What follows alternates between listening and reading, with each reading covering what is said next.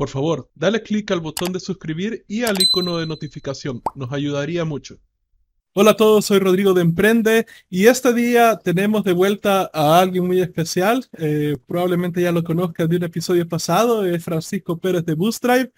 Y ahora, este, esta es una entrevista que quizás me hubiera gustado tener un poco más adelante porque me hubiera gustado cubrir un poco más de bases de negocios antes de tenerla, pero siento que es un momento muy clave y es importante que la gente lo sepa lo antes, eh, que sepa de estos temas lo antes posible y salga de sus dudas lo antes posible, porque siento que este año solidificó bastantes cosas para que los siguientes 5, 10, 15 años se vuelvan bastante dementes. Y creo, creo realmente así, a un, a un nivel bastante sólido, que la gente que entienda sobre estos temas en los siguientes uno o dos años va a tener una ventaja brutal, abismal, sobre todo aquel que no lo entienda por los próximos 15 años. Y esto es el tema de criptomonedas, porque he visto gente que está totalmente perdida en Latinoamérica con respecto al tema. Y no los culpo, es un tema bastante complejo, puede confundir varios. Yo me considero un geek de, de tecnología, conozco a varios amigos que son así, y a todos nosotros nos costó entender por dónde agarrar este asunto para que poder entender cómo esto se maneja, ¿verdad? Entonces, este, yo preguntando sobre quién sabía sobre estos temas a otros amigos con los cuales ya hemos tenido entrevistas, entonces me guiaron a Francisco Pérez, quien está lanzando un nuevo producto aparte de Boostdrive llamado Crypto Tribe, donde está enseñando a las personas que están de cero este, a entender criptomonedas y empezar a darle uso. Y honestamente, una de las cosas que he escuchado bastante, que para mí es una afirmación errada, es esta idea de que la gente, que, que las criptomonedas solo son para la gente rica, que solo son para las élites, que solo son para los poderosos y realmente creo que eso está totalmente errado. Y siento yo que esta es una herramienta muy, muy, muy fuerte para gente con muy bajos recursos puede empezar a crear una base bien sólida para ya sea obtener un retiro sólido, ya que muchas de las nuestras pensiones a nivel a nivel latinoamericano se han ido al carajo y también este, incluso poder sacar el dinero de inversión para poder invertir en tu idea de emprendimiento. Entonces, sin más preámbulos, bienvenido, Fran. Muchas gracias, Rodri. Un gusto estar de vuelta acá. Ya pasaron más de dos años quizás, fue prepandemia, así que pasó un tiempo largo. Qué lindo volver y, y qué lindo volver para poder conversar un poco sobre este tema. Coincido 100% en todo lo que dijiste. quizás nunca fue más relevante para nosotros los latinos poder aprender de estos temas y, y sí, probablemente aquellos que, hoy estén prestando atención y estén aprendiendo sobre criptomonedas y blockchain y tecnologías descentralizadas, van a, sin dudas van a tener una ventaja enorme en los próximos años. Así que nada, un gusto. Veremos para dónde va esta charla. Buenísimo. Entonces, este, en primer lugar, eh, quisiera que explicaras en, las palabras más, más básicas, por así decirlo, ¿qué sería el Bitcoin? ¿Crees que quizás la moneda más famosa de todas, verdad? Hay miles de monedas. Ah, quizás vamos a tocar un poquito sobre las otras, pero quisiera centralizarme en el Bitcoin ahorita que creo que es la más sólida y la más estable de todas. Pero, este, ¿qué es el Bitcoin en sí? ¿Qué, eh, ¿Cómo fue creado y para qué sirve en sí esta moneda? Ah, primero quiero hacer una aclaración y, que quizás la, audiencia, eh, que, ayude a empatizar con la audiencia porque mucha gente está intentando meterse y a la, hora de meterse se abruma con la, cantidad de información por varios frentes que hay. No solo por también la cantidad de información, sino por la complejidad del tema. Lo que sucede mucho es que cuando empezamos a hablar de cripto, una de las cuestiones de, que surgen es, bueno, se habla dentro del contexto de la historia del dinero y qué está sucediendo con el dinero. Y muchos de nosotros quizás nunca nos criamos entendiendo qué es el dinero, nunca nos enseñaron qué es el dinero. Entonces, eh, partimos de una base bastante frágil donde, bueno, voy a aprender sobre cripto y tenés que entender criptografía y ya te mareas. Y tenés que estar, entender sobre el dinero y cómo funcionan los bancos y ya te mareas. Y, después, o sea, eh, eh, son conversaciones muy complejas a nivel técnico y quiero que sepa cualquier persona que está escuchando esto que al adentrarse en el mundo de las criptomonedas es, no, es normal abrumarse, es normal que las ideas terminen de conectar a las semanas quizás de estar consumiendo contenido y que mm, voy a intentar hacer simplificaciones ahora para que la gente pueda entender, pero que nunca va a ser suficiente aprenderlo en un solo día. esto es algo, de hecho nosotros tenemos programas educativos de algunas horas para aprender, por ejemplo, sobre finanzas personales y cómo invertir en la bolsa, pero cuando armamos un programa para criptomonedas y tecnologías descentralizadas, lo, armamos ahora en un programa de cuatro semanas, porque sabemos que lleva tiempo, que hay que digerirlo, que hay que estar acompañado de una comunidad. Eh, y calculo que es lo que está pasando mucho hoy con las noticias como El Salvador legalizando al Bitcoin, que mucha gente está como, uy, eh, bueno, ¿qué es esto que tengo que entender ahora y cómo lo agarro? Y, se empiezan a confundir un montón. Pero creo que la manera más simple de decirlo es como el dinero de Internet.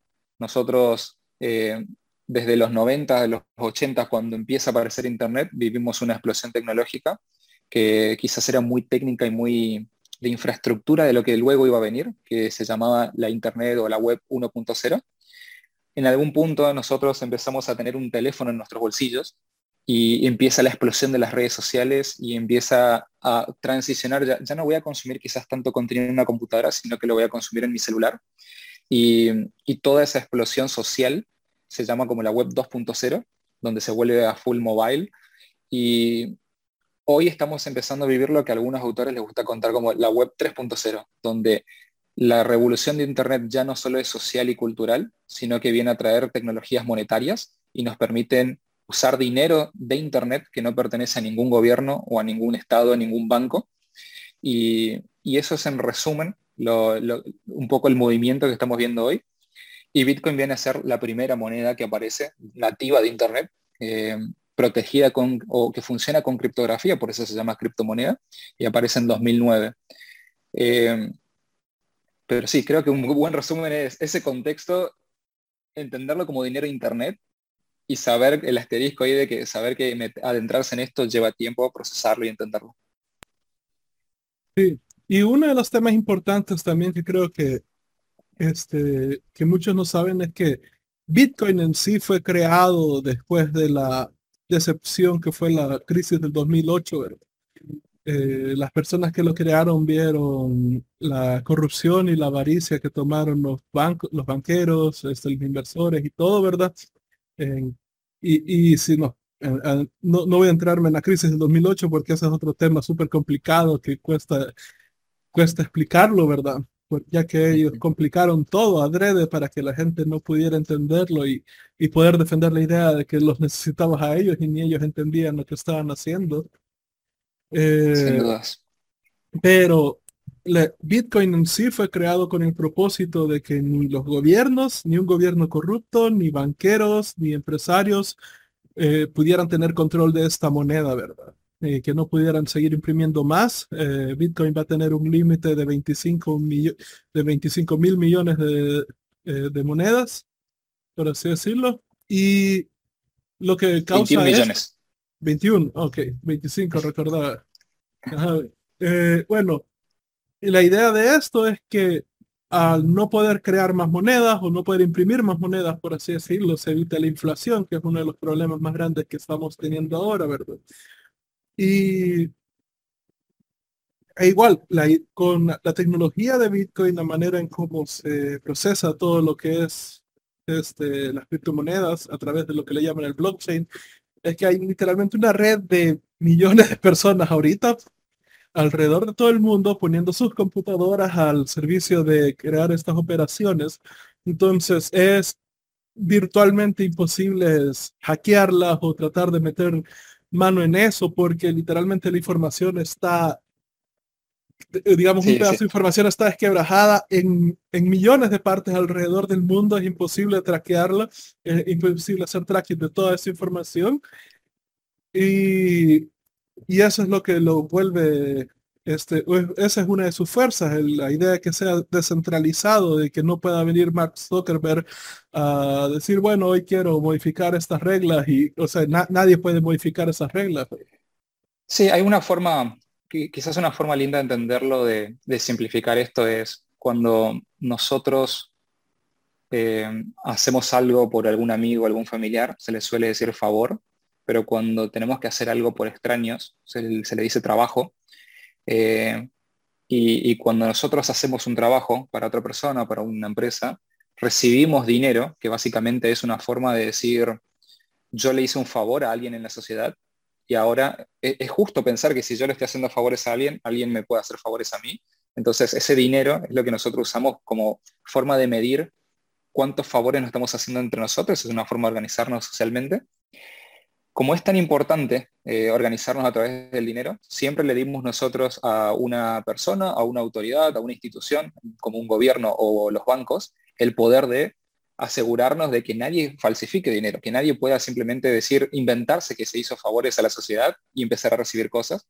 Entonces, se le dio el trabajo a los bancos de crear billetes que sean muy fáciles de, falsificar, que, sean que ellos puedan controlar y regular cuánto dinero haya en la sociedad y, aumentar o disminuir su, oferta. Hasta que vimos, bueno, nosotros los latinos entendemos perfectamente que los gobiernos abusaron y abusaron y abusaron sobre este poder. Bueno, yo soy argentino y en Argentina tenemos 50% de inflación anual porque el gobierno no para de emitir dinero para compensar todos los gastos que, que, que no pueden afrontar. Bueno, el caso de Venezuela lo conocemos todos, que supera la inflación ampliamente de Argentina.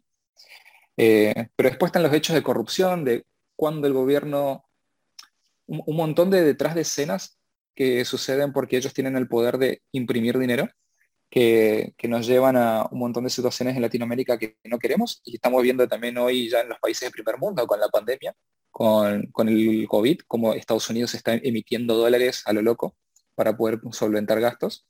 Entonces, siempre hubo este aire de necesitamos de alguna forma crear un, esto por lo menos en la cultura cyberpunk, de necesitamos crear dinero que no dependa de estas instituciones. De alguna forma encontrar una manera de organizarnos entre nosotros. Internet quizás puede traer esto y lo de el dinero digital, el dinero Internet es algo que viene de las últimas 3, 4 décadas, por lo menos desde la teoría y las conversaciones. Y en 2009 lo que sucede es que aparece un paper o un informe, un ensayo de una persona conocida como Satoshi Nakamoto, que es un seudónimo, no sabemos quién o quiénes están detrás de, ese nombre, donde nos explica cómo podemos generar escasez digital.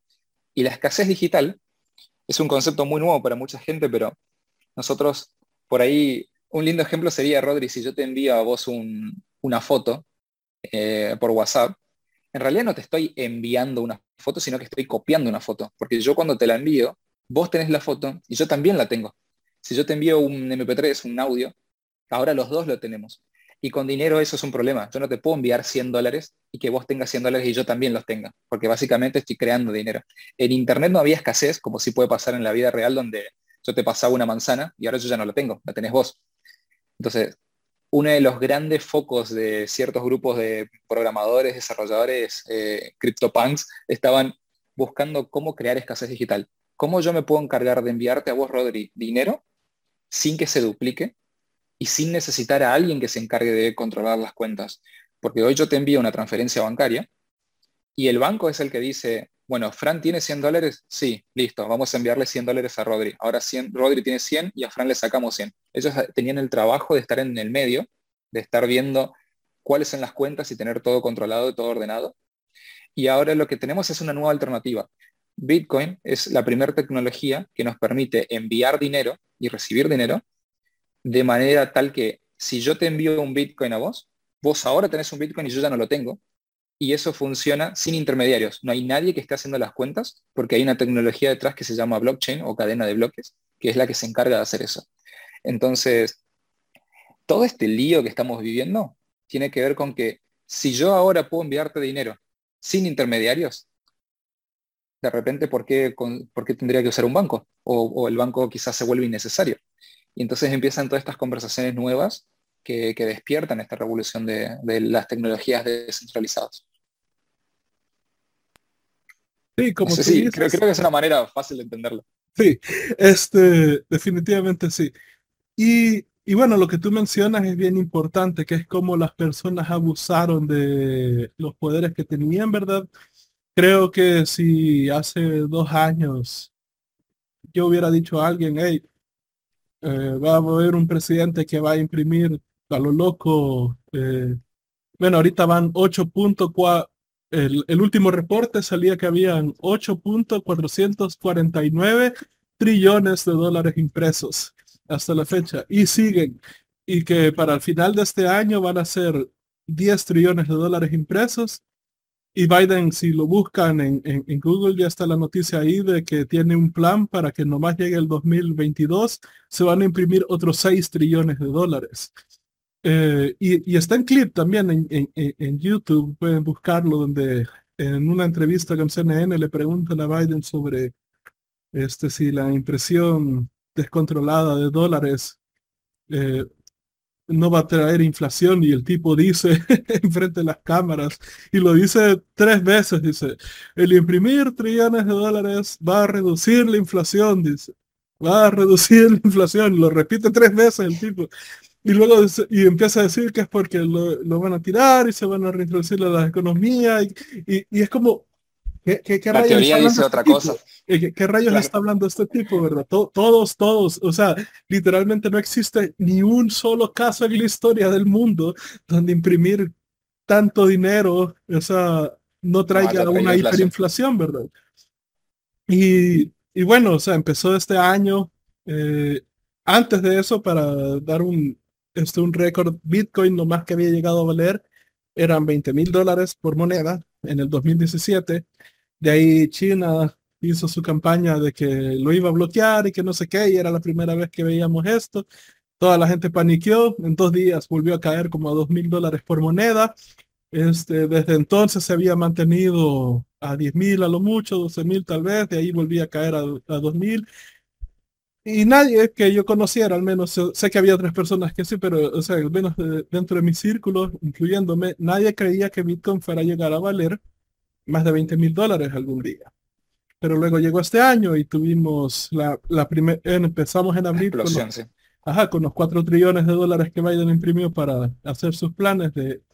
Y, y luego más adelante, unos meses después, pasó la revolución de, de Reddit versus Wall Street, sobre todo el, el, el con GameStop, que fue épico. le, recomiendo a toda la gente que no sepa de esto que vaya a YouTube a buscar Reddit versus Wall Street o Games, Reddit GameStop Wall Street eh, y se eduque sobre esto porque fue épico esto. Fue, fue, fue eh, yo le digo a la gente que usualmente cuando todo va bien, yo no tengo mucha fe en la humanidad. Pero cuando todo se está yendo al carajo es donde más tengo fe en la humanidad, porque en momentos de alta necesidad es donde las personas sacan su mayor potencial. Y ese momento de, red, de Reddit a través de memes, cagándose en, firmas de inversiones que estaban jugando sucio, o sea, llegando al punto que llegó a quebrar dos firmas de inversiones este, de ese nivel. Este, sin dudas. Hay, hay, hay como, como toda esta... La gente está cansada de no tener control de no tener estabilidad, está cansada de que sepamos que hay una, casta política o un grupo de banqueros que tomen malas decisiones a favor suyo y, las reglas estén inclinadas a su favor y que el resto tengamos que pagar el precio. Entonces esto de GameStop es simplemente otro ejemplo donde, eh, por ahí para los que no conocen lo que sucedió, se reunieron en muchos chicos de 18, 19, 20 años, pero comunidades gigantes en, en el foro de los foros de Reddit, para ponerse de acuerdo para comprar acciones y rescatar empresas eh, que estos bancos estaban iban a hacer mucho dinero si estas empresas quebraban. Entonces como inclinaron la balanza y es simplemente otro fenómeno de el pueblo de alguna forma tomando poder y, quizás rebelándose o enojándose contra el status quo o el poder establecido. Y en cripto hay mucho de eso. Por supuesto, la mayoría de la gente entra por curiosidad por el, la especulación financiera, que cómo sube tanto esto y hasta cuánto puede subir, y que quizás si yo pongo mis fondos acá, puedo enriquecerme rápido, puedo ver crecimiento de, mis reservas, pero hay un sector de la gente y cada vez mayor que ingresa por esta especulación o ingresa por los precios, por ver si puede subir sus reservas y se termina quedando por el potencial tecnológico, porque después entienden de, ah, puedo dinar, quizás puedo enviarle dinero a mi familia en otro país sin, con bajos costos y que lo reciban en menos de un minuto sin intermediarios, sin los cuatro días del sistema bancario tradicional, eh, donde por lo menos en países como Argentina nos piden firmar 25 declaraciones juradas y tenemos demasiados controles. Yo hasta nosotros como argentinos podemos recibir una transferencia bancaria en dólares por mes eh, a nivel local. La segunda te la bloquean y tenés que hacer un montón de trámites en el banco para poder recibirlo. Por supuesto, lo que está haciendo esto es que todo el mundo empiece a usar más cripto, porque yo te puedo hacer todas las transferencias que quiera por mes a bajo costo y con gran velocidad. Y creo que ya pasamos la etapa donde desde 2019 se dijo de todo, que esto es súper volátil, que es una burbuja, que va a explotar, que no tiene valor porque no esté respaldado por gobiernos, que lo usan para las drogas. Que siempre, cada tanto, vemos nuevas narrativas que intentan atacar a las tecnologías centralizadas y no paran de crecer y no paran de aumentar su ritmo de adopción. Así que ya pasamos, y sobre todo con la pandemia, el punto donde, eh, ah, esto no está respaldado, ah, esto basta de hoy es algo que vino para quedarse, es algo que cada vez más gente lo está adoptando, es algo que no para de crecer y darnos más opciones, así que vale la pena por lo menos meterse e intentar educarse o tener, ganar perspectiva, porque es una realidad, no la realidad del futuro, es una realidad de hoy.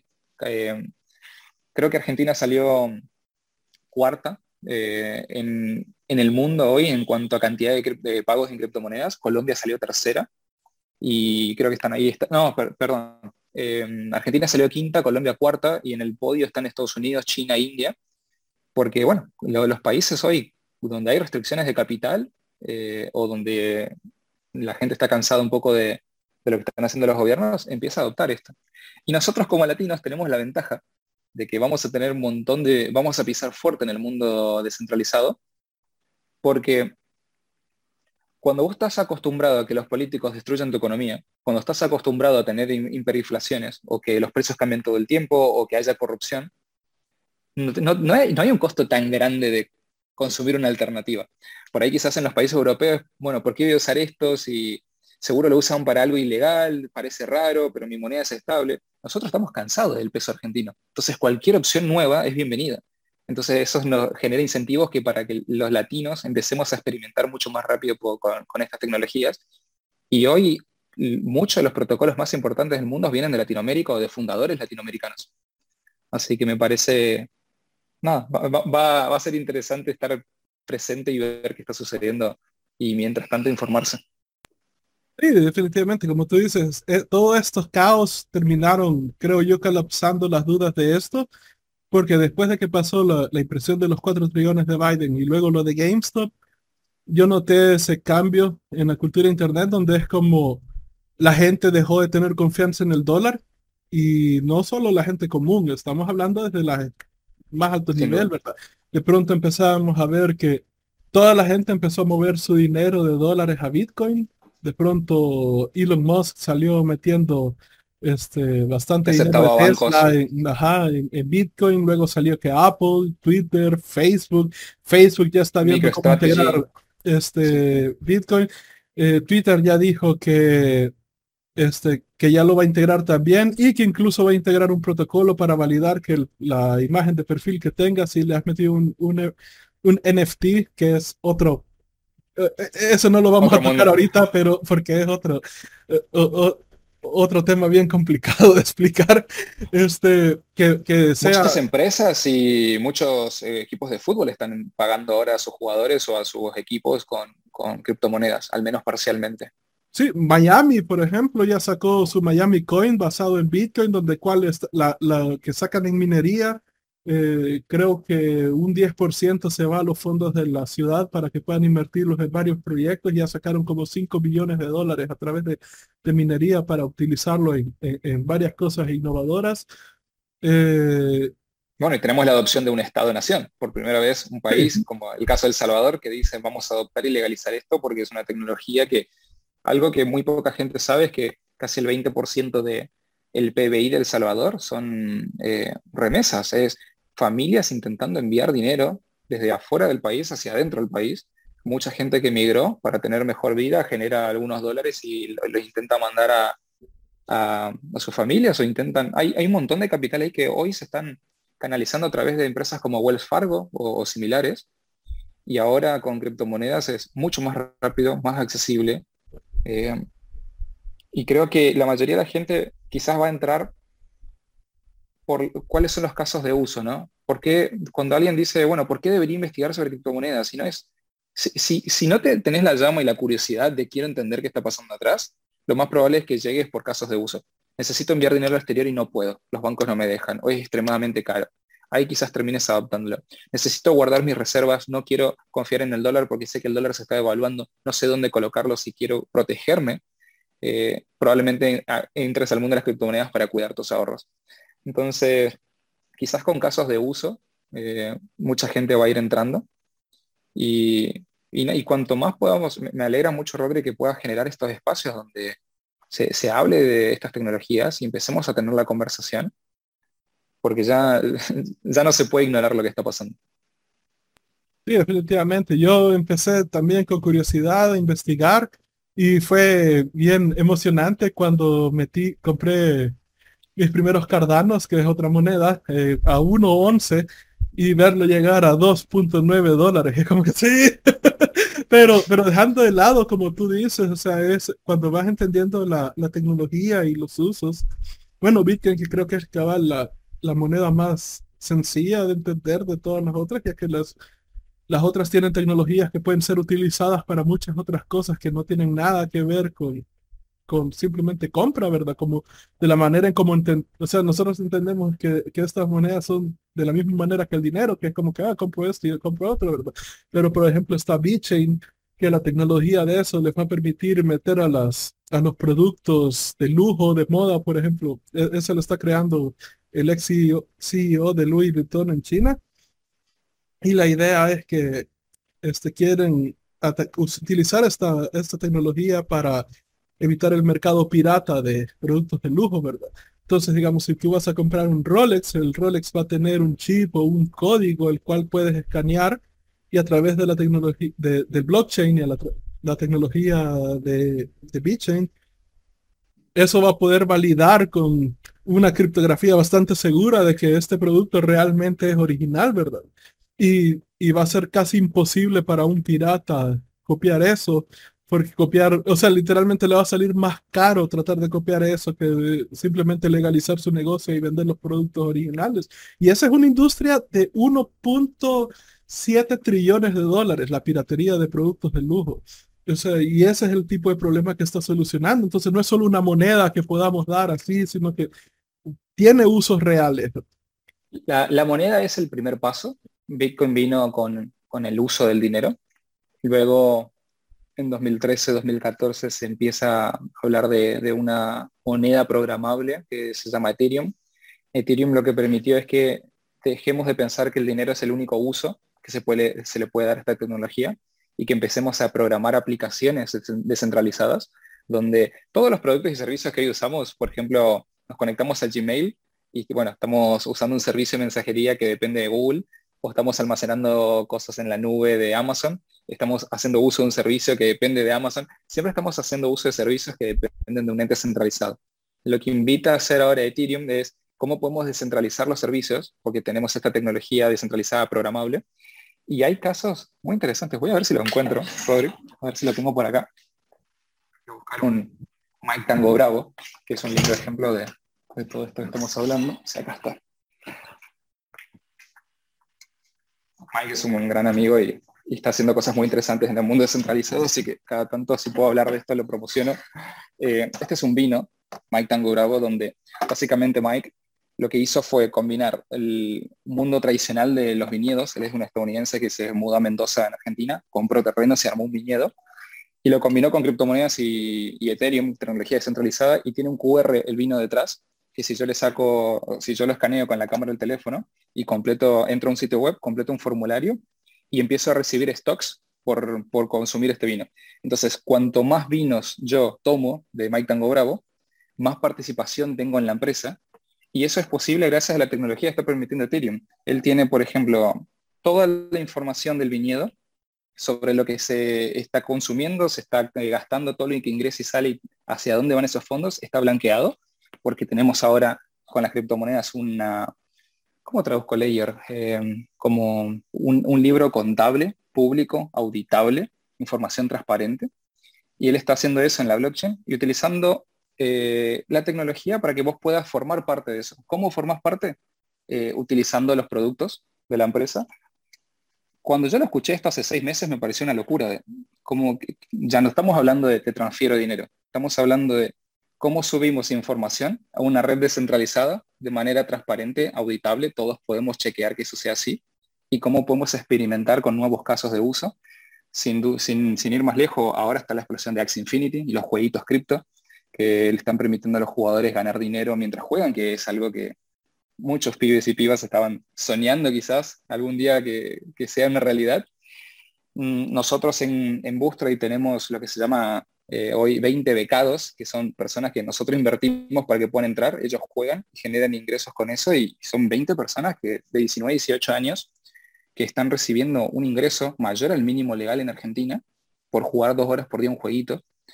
Eh, hay un montón de casos, como decirlo de Twitter, si vos tenés un NFT o tenés un token único, una, un criptoarte, podés promocionarlo. Sin duda es un mundo para abrumarse a veces por la cantidad de información y todos los cambios que estamos viendo en simultáneo, pero um, me gusta verlo como la nueva Internet, Rodri. Esto no es un caso particular, esto es, Internet viene con tecnología monetaria programable y eso todavía no terminamos de entender las implicancias que tiene. Recién empezamos a procesar, uy, los bancos no son necesarios, uy, ¿qué va a pasar con los gobiernos? Uy, los modelos de negocios se están transformando, ¿cómo podemos vivir ahora de juegos? No entiendo esto. Y empiezan a haber un montón de conversaciones en paralelo. Y creo que una, gran forma de no marearse todo en este, en este mundo es rodearse de gente que esté metida en el mundo cripto. Y, y si uno puede tener una comunidad que esté en contacto con este mundo, va a poder aprender de manera mucho más eh, smooth, quiero decir, no, sé, manera más menos complicada. ¿no? Si uno simplemente se va y se enfrenta a, Internet y se enfrenta a lo que estamos consumiendo en las redes sociales, va a ser muy difícil tener una base para poder ir captando de las distintas ramas del árbol.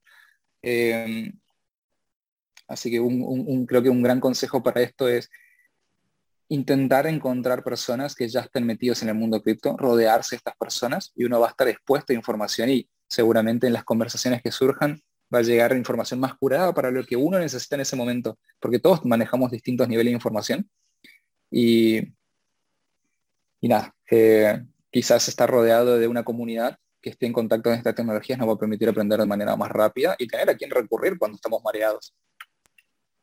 Sí, definitivamente, porque yo cuando entendí los de los NFT, eh, que se llama, sería Non-Fungible Token, prácticamente es como al arte le están introduciendo el código de Bitcoin que está diciendo, ok, esta pieza de arte es única, ¿verdad? Entonces, y tiene un contrato inteligente dentro de ella. Entonces, tú le puedes programar a una pieza de arte, este, ok, voy a vender esto tanto, voy a darlo a una subasta, lo que sea, ¿verdad? Pero dentro de este contrato yo puedo programarle, ok, de cada venta que haga esta pieza, ¿verdad? Cada vez que se vende esta pieza yo voy a recibir 10% de ganancia o voy a recibir 20% de ganancia. Conozco gente que le ha puesto que va a recibir 20% de ganancia y va a dar 10% a una caridad que a ellos les importe. Entonces, tú vendes la pieza, te pagan en Ethereum y luego, digamos, si esta, e, esta pieza sube de valor conforme va pasando el tiempo y otra persona está interesada en comprarla, bien, bien, este, el, dueño se la vende a otra persona y de esa transacción automáticamente el dueño, el creador de ese arte ya la ya recibió este, su comisión por esa venta. Y eso queda así por el resto de la eternidad. Entonces, e, esa es una estructura que nunca habíamos tenido y como tú dices, esto está empezando, esto apenas está desarrollando las tecnologías. Literalmente estamos viendo el replay de lo que fue los 97, 98 con respecto al Internet, ¿verdad? Y toda la gente estaba haciendo la bulla, el ruido, porque las, todas las páginas web, pero las páginas web fueron como la manera en cómo se manifestó en ese entonces. En el 97 nadie tenía idea de que esa paginita basura que se había creado ahí con unos GIFs de fondo y cosas así, iba a proveer la estructura que iba a crear Facebook, iba a crear eBay, iba a crear Amazon, Google, este, Uber, o sea, todas estas cosas fueron, eh, o sea, están basadas en esa misma tecnología que crea unas páginas muy horrendas. en ese es, es, sin duda, es el mismo Internet, solo que está en un estadio más maduro y la conversación es la misma de los 90. Eh, hay muchos videos muy graciosos que están en YouTube de cómo en la TV tradicional, en, los noticieros, por ejemplo, hablaban de Internet y, no, terminaban de entenderlo y qué es esto, pero es una herramienta de mensajería o creo que es mensajería rápida, instantánea y como que había muchas conversaciones intentando explicar lo que es Internet para que en los próximos 10 años Internet revolucione todas las industrias y la cultura y hoy estamos en ese periodo donde qué criptomonedas, qué blockchain, qué Ethereum, qué contratos inteligentes, qué, es esto, y, estamos intentando entender qué es lo que está pasando mientras se está creando la infraestructura tecnológica para las instituciones nuevas del futuro, descentralizadas, que no dependan de un gobierno o un Estado. Ah, no, sé para dónde querés llevar la charla, Rodri. Em, yo sí sé que intento por ahí, desde mi perfil de Instagram comparto diariamente contenido sobre criptomonedas, sobre blockchain e intento bajarlo a lo más pedagógico posible y hacerlo ameno para que alguien pueda en poco tiempo entenderlo. Por supuesto, siempre hay contexto, porque quizás yo puedo explicar algo que alguien ya que viene siguiéndome hace tres, cuatro meses ya tiene mucha más información para entenderlo más fácil. Eh, pero hoy nosotros estamos dedicando el tiempo y energía a construir esta academia con CryptoTribe, que es venir, si, no estás, si estás en cero, aprender con contenido asincrónico, eso quiere decir a tu ritmo, en el horario que vos quieras, eh, los días que vos quieras, mientras hacemos encuentros en vivo con comunidad para que te rodees de mucha gente que está también en cero aprendiendo como uno, para que tengamos encuentros en vivo con Rockstar de la industria y que le podamos hacer todas las preguntas que quieran y para poder entender y bajar más, mejor el conocimiento. Y aún así nos pasa que tenemos a muchos de los protagonistas de este, de este rubro en nuestro panel de expertos que vienen y por supuesto son charlas que nos vuelan la cabeza, pero muchas veces ellos también están como, esta parte todavía no lo entiendo, esto todavía lo sigo procesando. Y estoy hablando de personas que están construyendo protocolos descentralizados que, no son personas, bueno, yo leí un libro sobre Bitcoin o, están en el día a día y construyendo con grandes equipos y haciendo un ruido enorme en la industria, creando empresas increíbles y todavía ellos también se abruman y todavía ellos sienten como hay ciertas cosas que no pueden responder o donde sabemos que es pura especulación. Pero eh, nada, todos son invitados a, explorar lo que estamos haciendo con CryptoTribe por si quieren informarse desde cero y no abrumarse o abrumarse acompañados de una comunidad para no sentirse solos en ese proceso. Una de las cosas que quisiera que dejaras claras es que yo hablando con mis amigos noté que había este desdén, por así decirlo, ¿verdad? Eh, contra esto de que oh, esto es para la gente rica, para que los, hmm. los élites este, inviertan, esto no es para la gente pobre. Es algo que no, no, no, creo que sabe mucha gente, es que la Binance, que es el, el exchange más grande de criptomonedas, la transacción mínima de, de Bitcoin son 15 dólares. Este, y por darte una idea, Fidelity Investments, que es la segunda eh, firma de inversiones más grande de Estados Unidos, creo que manejan 1.7 trillones de dólares en, eh, en, assets, en inversiones, ¿verdad? Ellos hace poco lanzaron una presentación a sus clientes eh, mostrando, utilizando varios modelos y explican los modelos y lo que ellos van mostrando es que dentro de sus cálculos para fin de este año Bitcoin va a valer 100 mil dólares, para el 2024-2025 va a valer un millón de dólares. Para el 2030-31 va a valer 10 a 12 millones de dólares por moneda. Y para el 2035 va a valer 100 millones de dólares. Ahora, si estas predicciones se vuelven ciertas, significa que si una persona mete ahorita 50 dólares a Bitcoin, para el 2035 estaría teniendo más de 100 mil dólares por esos 50 dólares que metió. Entonces, no, o sea, no es para mí una herramienta que solo es para las élites, ¿verdad? O sea, yo creo que muchas personas que yo conozco gastan al menos 20 dólares en absolutas estupideces al mes. creo que es una, es una consecuencia, Rodri, de, de la falta de educación que, financiera que hay en Latinoamérica. Yo no tengo las estadísticas de Latinoamérica, pero sí de Argentina, y el Banco Central de la República dice que solo el 7% de la gente ahorra de manera formal. Eh, lo cual es una locura, eh, es, ridículamente bajo el monto. bueno, vos conocés en tus círculos, en tus cercanos, igual que yo, un montón de gente que eh, no conoce instrumentos de inversión o no entra por miedo, ni siquiera criptomonedas, hablemos de la bolsa, invertir en acciones. Hoy es tan fácil como registrarse en, una, en un broker, que es igual que registrarse en una red social, y, decidir hacer una transferencia y comprar un activo. Por supuesto hay que saber qué activo comprar y cuáles tienen sentido y cuáles no, pero mucha gente cree que no, si no estudio cuatro años no puedo invertir en la bolsa. Si no estudio seis, siete años no puedo meterme a aprender sobre finanzas.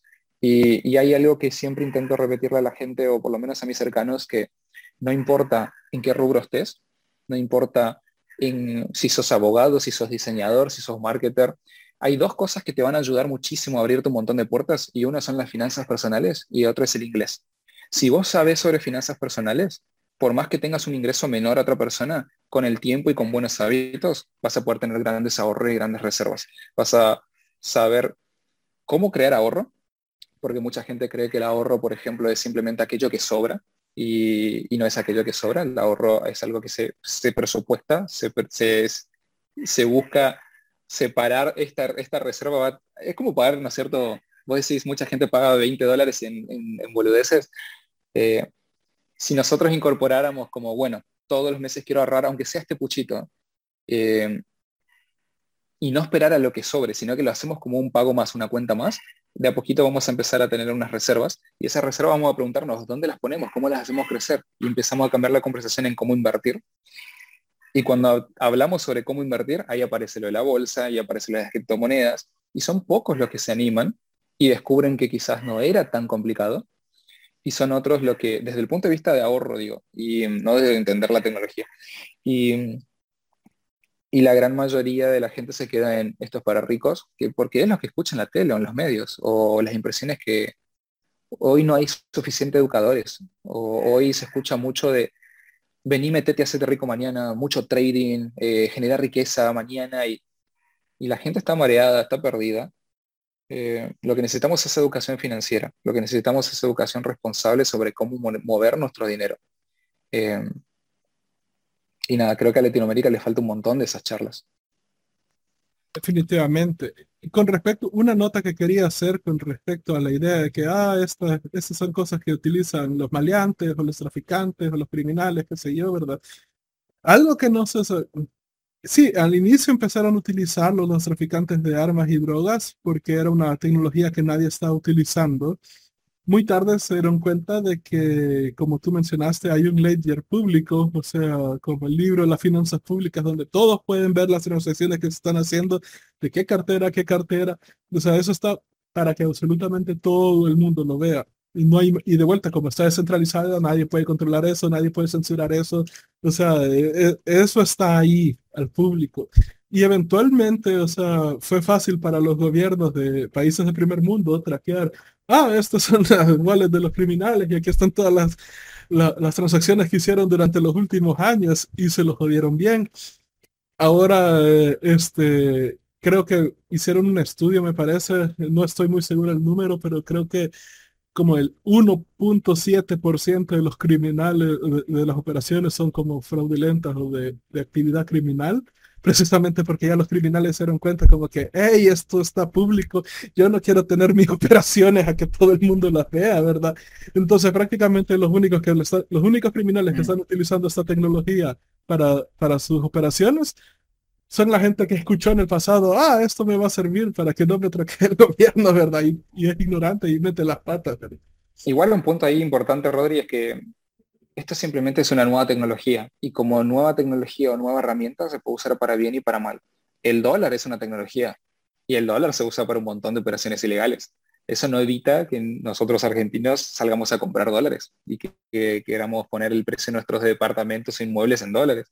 Eh, el narcotráfico se maneja mucho en dólares en efectivo. Entonces...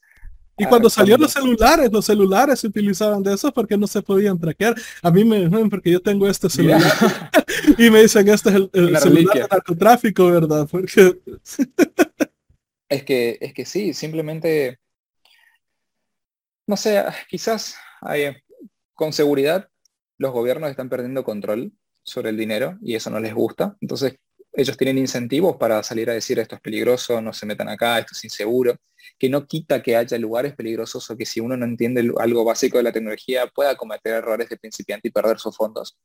Pero no, es simplemente otra tecnología y se va a usar para bien y para mal, como todas las tecnologías, como todas las herramientas. Entonces, eh, sí, es mucho ruido que lamentablemente aleja a la gente y, quizás hace que en vez de entrar temprano, se demoren mucho más en animarse.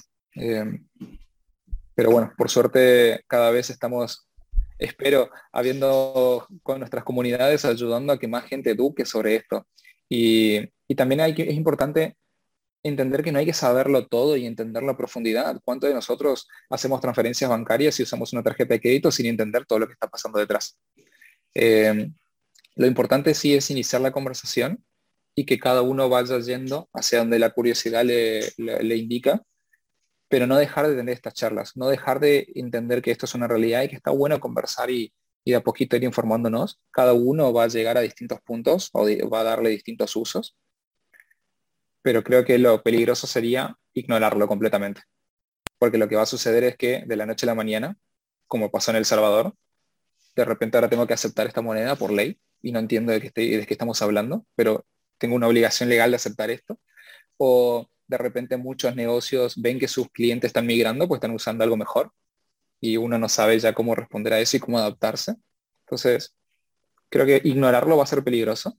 Y, o como decías vos, cuánta gente que está metida está aprovechando, tiene una ventaja para ciertas situaciones como en crisis. En la crisis del COVID-19, mucha gente vio una explosión de sus ahorros por haber estado temprano en criptomonedas, cuando la mayoría de las personas estaban perdiendo sus ahorros, quedándose sin trabajo. Em, nada, mi consejo sería rodearse de gente que uno que, esté metida en esto para poder ir aprendiendo más, pero no ignorarlo. Em, sí, eso. Sí, definitivamente. Y bueno, yo ayer tuve una conversación bien interesante con una amiga, ¿verdad? Donde ella me estaba diciendo que ella estaba, había conseguido una, este, una cooperativa para ahorrar, ¿verdad? Esto fue hace unos años y lo tenía a plazo fijo porque le habían ofrecido el 5% de interés sobre cada este, mes a mes sobre sus ahorros, ¿verdad? Lo que, pero vuelta con las cosas que cambiaron este año, ¿verdad? Viene el gobierno y dice, el gobierno de Estados Unidos y dice, ah, este, la inflación ahorita está a 5.2%. O sea, aún por cifra oficial, ella está perdiendo 0.2% de sus ahorros con con cada tiempo que pase, pero luego vino Michael eh, Burry, que para quienes no sepan es este, un inversionista bastante famoso porque él predijo la crisis del 2008, todos lo llamaron estúpido en ese entonces, eh, incluso hicieron una película muy muy buena que recomiendo ver porque The Big Short, este, donde Michael Bale, creo que se llama, fue eh, Christian Bale, Christian Bale, el que hizo Batman, eh, hizo de Michael Burry ahí, y sale Steve Carell también eh, eh, representando a Mark Brown. En fin, este, prácticamente este tipo se puso a pelear hace poco en Twitter con, con los de la Banco de, Federal de Reserva de Estados Unidos porque le dijo, ok, nos estás mintiendo, nos estás mintiendo, porque empezó a ver los datos que habían agarrado y prácticamente habían sacado la, la curva de la inflación quitando los costos de electricidad y alimentos y quitando los costos de consumibles como computadoras, este, tablets, celulares, electrodomésticos, cosas que utilizan microchips, porque esos ahorita están en una crisis también, ya que hay una, una escasez de microchips por el mismo estallido que se dio por COVID, de que toda la gente necesitaba nuevo equipo para trabajar en línea. Ya Me que la... acordar algo, Rodri. Eh, vos estás contando sobre Michael Berry y para muchos es un referente, por supuesto, eh, por, haber predecido la crisis, pero también hay estamos llenos de referentes con mucho mérito, como personas como eh, Warren Buffett, uno de los que sin duda ser quizás top 3 mayores, mejores inversores del siglo pasado, que salen y hablan muy mal de las criptomonedas y hablan como burbuja y especulativo. Entonces, eso confunde a mucha gente porque de repente tengo un gran referente que todo el mundo respeta hablando mal de las criptomonedas, entonces debería mantenerme lejos, debería mantenerme cerca, la gente se empieza a confundir. Y es importante acá entender que mucha gente tiene como un círculo de, de competencias. Hay gente que sabe sobre ciertos temas y hay que escuchar yo recomendaría escuchar a gente que entiende de tecnología hablar sobre tecnología. Y por ejemplo, casos como Warren Buffett eh, o distintos referentes que puedan hablar mal de las criptomonedas, preguntarnos, ¿sabe de tecnología? ¿Entiende de tecnología? Y si la respuesta es quizás no, porque Warren Buffett no hizo dinero, siendo una de las personas más ricas del mundo, no hizo dinero entendiendo tecnología. De hecho, se perdió Google, se perdió eh, Apple, se perdió, ah, bueno, un poquito tarde lo está agarrando a Apple, pero ok, si esta persona no entiende tecnología, quizás no, no amerita escucharlas hablar sobre criptomonedas. Y mucho también sucede que en el día a día hay gente que me dice, che, esta empresa me está recomendando meter mis fondos acá y voy a tener un 15% mensual y me prometen que en un año voy a llenarme de dinero. Y... No, no le des tu dinero a extraños nunca, dentro y fuera del mundo de las criptomonedas. Pero pregúntate a la hora de confiar en esa persona, ¿esa persona entiende tecnología? ¿Cómo sabes si entiende tecnología? Eh, intentar entender un poco el background que estudió, dónde habló, de, quiénes se rodea. Y creo que esa es un lindo, una linda brújula para empezar a entender más sobre criptomonedas. Dejar de escuchar a la gente que no sabe de tecnología. Dejar de escuchar a la gente que te promete espejitos de colores, y eso hay un montón en criptomonedas, pero que cuando uno estudia a la persona o la empresa te das cuenta que no, no, no tienen un background tecnológico. Entonces, eso puede ayudar a clarificar un poco todas estas conversaciones confusas incluso Warren Buffett es bastante famoso por una entrevista que le hicieron hace unos años, donde el tipo salió diciendo claramente así, poniéndose firme de que él jamás iba a invertir en tecnología, que para él tecnología era algo muy intangible, que eran estupideces que podían ser destruidas. O sea, estamos hablando, ni siquiera, no estamos hablando 10, 15 años atrás, estamos hablando 5 años atrás. O sea, Amazon ya, Google, todos estos ya eran este, gigantes. Y, bueno, de vuelta, Michael Borri se puso a, pelear con los eh, fondos, con los federales allá, y salieron los cálculos introduciendo todos los valores y que y luego desenterraron de que habían cambiado la ecuación para calcular la inflación, para tratarla de hacer más, más sencilla, ¿verdad? Que el verdadero cálculo fue, lo dejaron de utilizar en 1980 y utilizando el cálculo de los 80, descubrieron que la inflación del dólar ahorita está en 14%. Pero si le, si le sumas a eso este, los, el, elevón de costos del maíz, de la gasolina, de un montón de cosas por otras crisis, eh, de los de, los aumento de costo de vida. Todo, todo, eso, ¿verdad? Entonces realmente se está, o sea, tu dólar está comprando 22% menos cada año en la situación actual. Cada dólar está, este, está perdiendo 22% de valor. Entonces tengo gente como mi amiga o mi tío que, que son bastantes ahorradores, ¿verdad? Y están felices porque le han ofrecido 5% de interés y están perdiendo 22% de su valor cada año. O sea, Bitcoin, por sus bajadas y subidas, si ya miras el, la escala desde que salió, o sea, por mucho que baje, Siempre yo, invertí, tendencia ah, yo invertí bajo y ha pegado bajones horrendos en estas últimas semanas y en ningún momento he perdido de, de, los bajones que yo compré, ¿verdad? Sí, hay, acá como argentinos hay una cultura de, de ahorrar en dólares y nadie quiere el peso y la gente se aferra al dólar, pero últimamente por lo menos mi generación y generaciones más jóvenes ven que sus padres ahorran en dólares y los dólares están quietos, como decimos acá bajo el colchón, o están en la casa, o en una cuenta bancaria quietos, y cada vez nos molesta más eso, algo que era impensable, o sea, uno se resguardaba en el dólar y estaba contento, y ahora como decís, eh, inflación del 14% en el dólar es una locura, la gente ya, por lo menos yo no paro de buscar alternativas a tener los dólares quietos, mis amigos y yo no queremos tenerlo quieto porque sabemos que estamos perdiendo poder adquisitivo. Em, son conversaciones que por lo menos en Argentina son nuevas. Estamos acostumbrados a una inflación del 50-60% promedio anual, entonces obvio resguardarse en el dólar es lo seguro. Ahora entendemos que el dólar también está teniendo inflación y empezamos a buscar alternativas. Son conversaciones relativamente nuevas acá, no sé qué tanto en tus pagos, pero eh, sí, sí, o sea, los gobiernos y sobre y esto lo vimos no solo en Estados Unidos, lo vimos en todo el mundo, Europa, China, Estados Unidos están emitiendo, emitiendo, emitiendo, porque están intentando emparchar esta crisis con más dinero. Y eso lo único que genera es que el dinero valga menos. Eh, Incluso Michael Burry, como tú dices, o sea, el, el referente de la gente que entiende tecnología, ¿verdad? Él no tiene creencia en el Bitcoin, él, él cree que cuando este colapse el Bitcoin va a colapsar el 90%, ¿verdad? Eh, que, que, todo se va a ir al sur prácticamente. Pero hay otra persona que se llama Cathy Wood, que ella también es una... De Arkin Ajá. Entonces, ella es muy, muy buena inversora también y ella sí entiende la tecnología. Y ella dice lo mismo que tú acabas de decir. O sea, Michael Burry no entiende tecnología. Tiene un O sea, es más, creo que ya por el 2016, este, Michael Burry puso una apuesta de varios millones contra Tesla pensando que Tesla iba a, quebrar pronto, ¿verdad? Y, Tesla, Mientras Katy Woods apostó a favor. Exacto, entonces... Katy es un ejemplo hermoso porque también en el mundo de las finanzas está dominada por los hombres y hay muy poca presencia femenina y eso genera una imagen que no ayuda porque quizás eh, una chica que está empezando a aprender sobre finanzas no tener muchos referentes femeninos sin duda no debe ayudar. Y Katy Wood se paró en la escena con un montón de tesis de inversiones muy controversiales donde todos los medios se burlaron de ella, todo el mundo dijo, esta chica está loca, y no entiende lo que habla, pero si uno prestaba atención, Katy Woods tenía argumentos extremadamente sólidos y estaba tirando cátedra por todos lados y la gente simplemente no quería escuchar hasta que por supuesto llegaron los resultados. Yo soy una persona que, comunica mucho en mis redes, comunico en mis redes sociales sobre Tesla. Aprendí muchísimo de Katy Woods.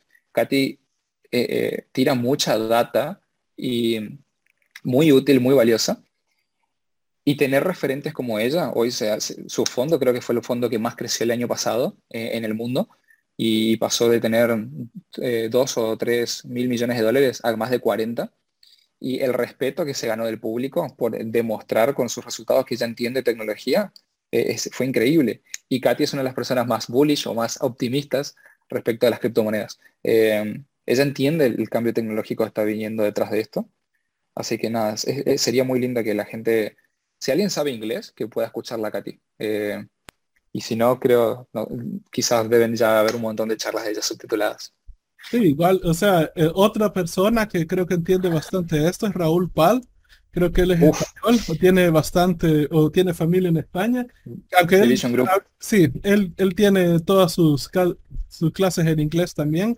Pero el tipo es un macro inversionista pro toda la gente que sale en esa película de, de, Big Short que estábamos mencionando eran clientes de él. Él estuvo bien involucrado en la crisis bancaria de Europa en el 2012, en la crisis del 2008 también. Él entiende muy, muy bien los problemas bancarios que tiene.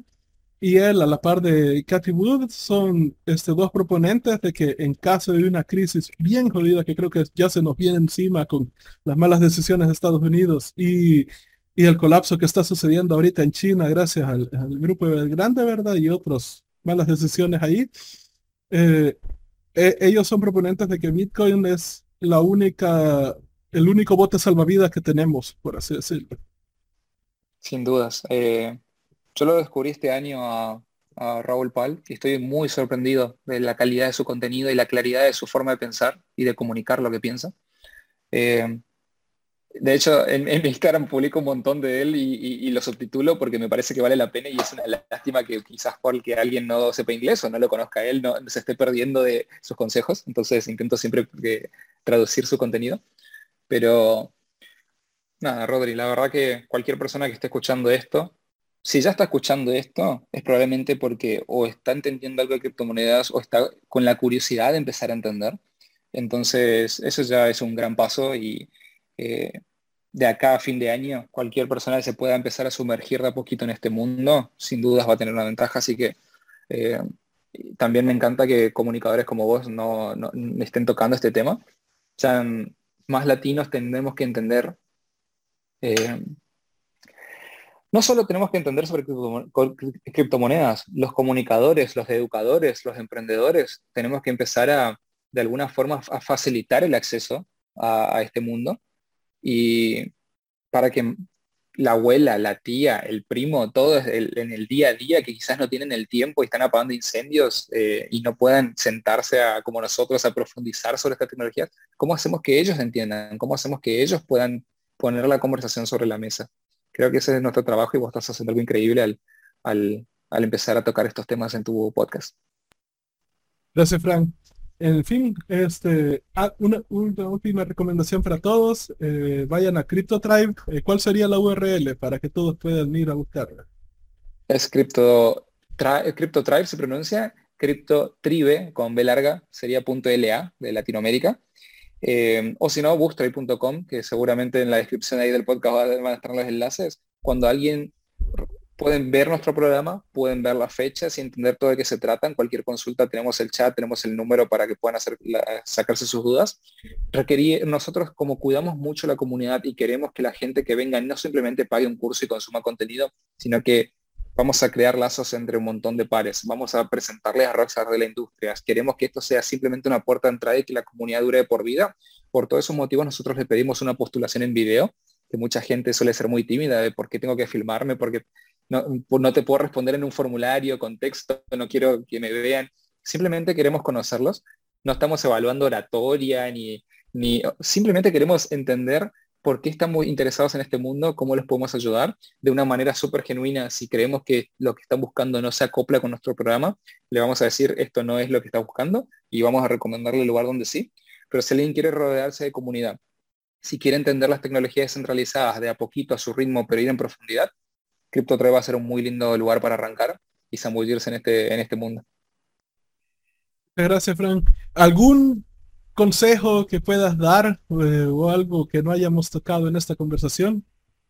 Rodearse de personas que estén metidas en este mundo, porque sin dudas estar rodeado de otras personas que estén metidas en este mundo va a hacer que uno tenga ciertas conversaciones que solos no las va a tener. Eh, de poder empezar, a despejar el ruido de lo que realmente importa y, y no abrumarse con tanto contenido que hoy abunda en la televisión, en las redes sociales, abunda contenido y desinformación, así intentar crear comunidad, intentar rodearse de gente que esté metida. Un lindo espacio es Bootstrap. Si alguien quiere sumarse, hoy tenemos más de 500 miembros entusiastas y manijas, como decimos en Argentina, que no paran de aprender y compartir entre ellos todo el tiempo en Discord. Pero si no somos nosotros, buscar lugares donde estén creando comunidad, para que uno no tenga que estar aprendiendo solo. Creo que se, acompañado uno se va a ahorrar un montón de horas de aprendizaje o de horas de research y va a poder empaparse de este mundo de manera mucho más fácil. Buenísimo. Muchas gracias por darnos tu tiempo a explicar todos estos temas, eh, tratar de simplificarlos, ya que de vuelta son muy complicados y muchas personas solo ven la complicación, se asustan y se alejan de eso. Pero me alegra que hayas pasado acá para tratar de aclarar dudas y ayudar a la gente. Y bueno, quiero solo mostrarte esto. Al inicio, yo empecé a meterme antes de que este nuestro presidente saliera este, de chistosín, ¿verdad? Excelente. Pero un par de estas, solo por esa decoración, ¿verdad? Al inicio, esa está, la gente estaba tan perdida acá que me sentí tentado de ir a un banco y, darle las tres de estas y decirle, hey, quiero que me las cambien a Bitcoin, ¿verdad? Porque sabía que... Yo tenía un par, pero no en dorado, las tenía en plateado y mi, cuñado lo agarró como el llavero, así que lo tiene él ahora.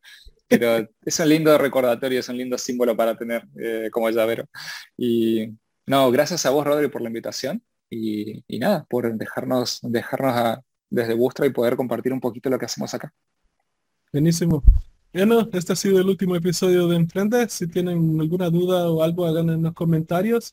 Y voy a dejar los links este, para Bootstrap y CryptoTribe en la descripción de la entrevista. Así que ahí pueden chequearlos. Y si están interesados, altamente recomiendo que vayan al curso de ellos porque creo que les va a servir bastante. Y de vuelta, eh, esto lo estoy haciendo porque le he metido bastante. O sea, yo, leo rápido. En lo que va del año he leído 63 libros y porque tuve otros problemas que tuve que parar y enfocarme en otras, no he leído más. O sea, y me he metido de lleno a, a, cripto, a Bitcoin, a entender eso y realmente creo en este punto que las personas que entiendan esta tecnología en los siguientes uno o dos años van a tener una ventaja abrumadora y van a sacar muchísimo más dinero en maneras que ni se imaginan en cantidades que no se imaginan durante los próximos 10 a 15 años y las personas que no lo entiendan ahorita se la van a ver bien difícil. Se vienen tiempos complicados, así que es hora de aprender. Eh, espero que les haya gustado esta entrevista. Hasta la próxima. Hasta luego, Rodri. Muchas gracias.